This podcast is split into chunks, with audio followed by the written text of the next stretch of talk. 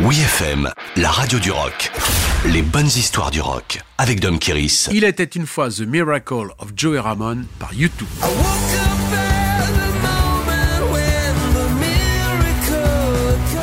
En 2014, la cinquantaine bien entamée, les membres de U2 se penchent sur leur passé à travers l'album Songs of Innocence, un titre emprunté au recueil de poésie de l'auteur britannique William Blake sur la part de l'enfance dans notre parcours de vie.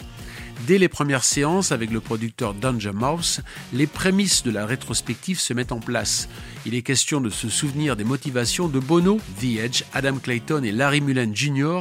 pour imaginer leur existence dans un groupe de rock. La réponse est dans le titre d'ouverture The Miracle of Joey Ramone. Bien que le nom du chanteur de The Ramones n'apparaisse pas dans la chanson, tout le texte est une allusion au concert du groupe punk new-yorkais qui a changé leur vie. Le plus beau son que je n'ai jamais entendu, chante Bono.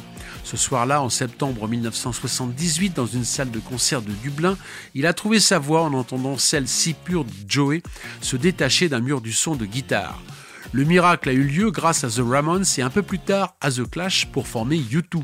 Cependant, on a beau être punk dans l'âme, le groupe arrivé au firmament du business s'est permis un coup de marketing en force. En cheville avec Apple, l'album Songs of Innocence est incrusté dans le compte d'un demi-milliard d'utilisateurs d'iTunes.